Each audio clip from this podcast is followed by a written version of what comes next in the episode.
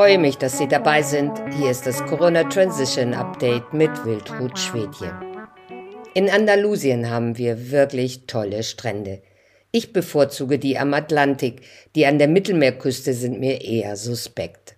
Denn ich habe in den vergangenen Jahren mal eingehend zur Abwassereinleitung ins Meer recherchiert.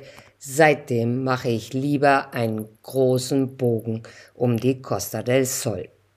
Schon seit Juni treffe ich mich deshalb immer montags mit Freunden am Strand von Bologna zum konspirativen Corona-Meeting am Atlantik. Wir gucken also aus unterschiedlichen Ecken der Provinz Malaga in die Provinz Cadiz. Mehr als zwei Stunden hin, mehr als zwei Stunden zurück. Doch das ist uns egal, denn Bologna ist einfach großartig. Und wenn wir am Strand ein Stück Richtung Süden laufen, sind wir ziemlich weit weg von der seltsamen Maskenwelt. Wir lassen die Seele baumeln, quatschen, schwimmen im Meer, teilen unser Picknick. Am Strand von Bologna kann man den derzeitigen Geisteszustand der meist spanischen Urlauber perfekt studieren. Vor allem jetzt im August, der spanischen Haupturlaubszeit. Und jetzt stellen wir fest, selbst in dieser naturbelassenen Umgebung, bei gesunder Meeresbrise, gelingt es vielen Menschen nicht, sich zu entspannen und die Angst vor dem Killervirus zu vergessen. Wir lernen unterschiedliche Stadien der Geistesstörung kennen. Wir sehen Leute, die beim Spaziergang am fast einsamen Ufer die Maske am Arm oder am Hals tragen. Wozu bitte? Aber es gibt noch ernstere Fälle.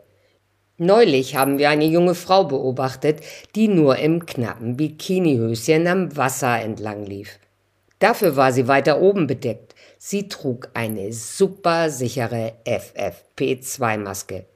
Je nach Bedrohung, also wenn ihr andere Spaziergänger entgegenkamen, zog sie diese vor Nase und Mund.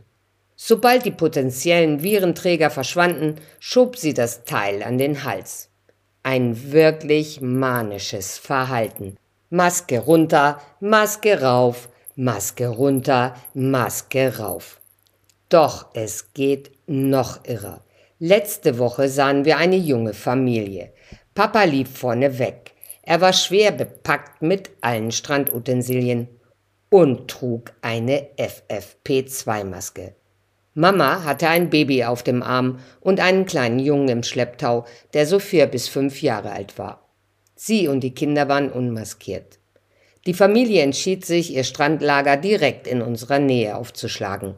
Papa kümmerte sich darum, das Terrain abzustecken.